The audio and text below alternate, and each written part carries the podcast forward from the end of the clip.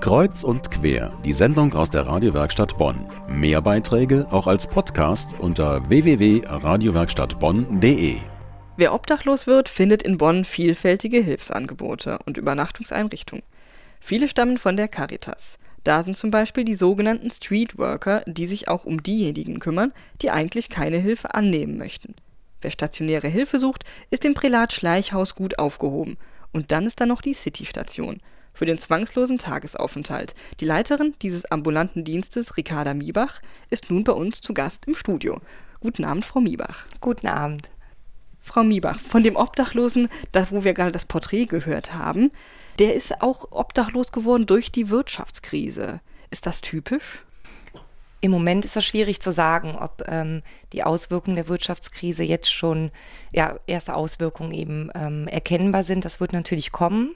Wir haben im Prinzip Menschen, die zu uns kommen, die aus allen Schichten kommen, aus allen gesellschaftlichen Schichten. Und auch natürlich ähm, gibt es viele Gründe dafür, warum jemand obdachlos wird, auch akut obdachlos wird, also auf der Straße lebt oder aber eben Hilfe sucht aufgrund verschiedener Problemlagen, die er hat.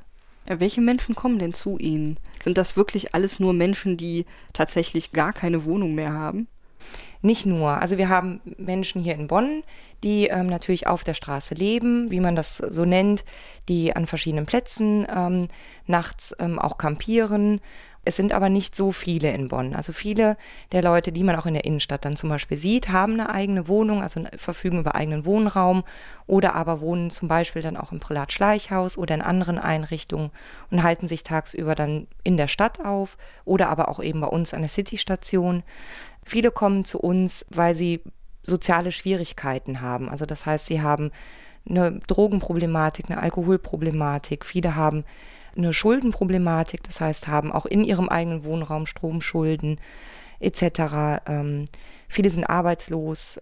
Wir haben gerade in dem Porträt bei unseren Obdachlosen gehört, dass er sehr stolz ist. Also dass er sagt, ich will kein Geld annehmen, ich bin kein Bettler, ich, ähm, ich frage gar nicht nach Hilfe. Wie kommt man an diese Menschen ran, die gar keine Hilfe möchten?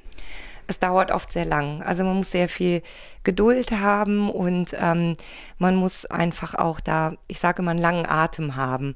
Wir machen es so, dass wir eben die Menschen natürlich vor Ort auch aufsuchen, also eben durch Streetwork auf die Straße gehen, sie besuchen, gehen dort, wo sie sind und langsam den Kontakt aufbauen. Es ist eine Beziehungsarbeit, die man dort macht und versucht dann langfristig wirklich Hilfe anbieten zu können. Was sind denn so die gängigsten Vorurteile, mit denen Sie konfrontiert sind? Man hört natürlich oft, ähm, sie sind selber schuld oder die waschen sich nicht. Ich weiß nicht, ich möchte ihnen am liebsten aus dem Weg gehen oder solche Dinge dann einfach. Also das ist natürlich, was öfters mal gesagt wird, aber da muss man einfach auch sehen, wie kann man ähm, damit umgehen und auch, ähm, ja, wie kann man ein Miteinander irgendwo erreichen.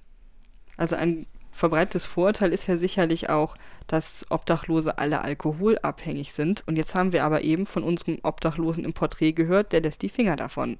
Was können Sie denn dazu sagen? Also nicht jeder, der ähm, in der Stadt auch gesehen wird oder obdachlos ist oder eben in Wohnung, sich in Wohnungsnot äh, befindet, ist ähm, alkoholkrank. Das ist natürlich ein Krankheitsbild, was da ist.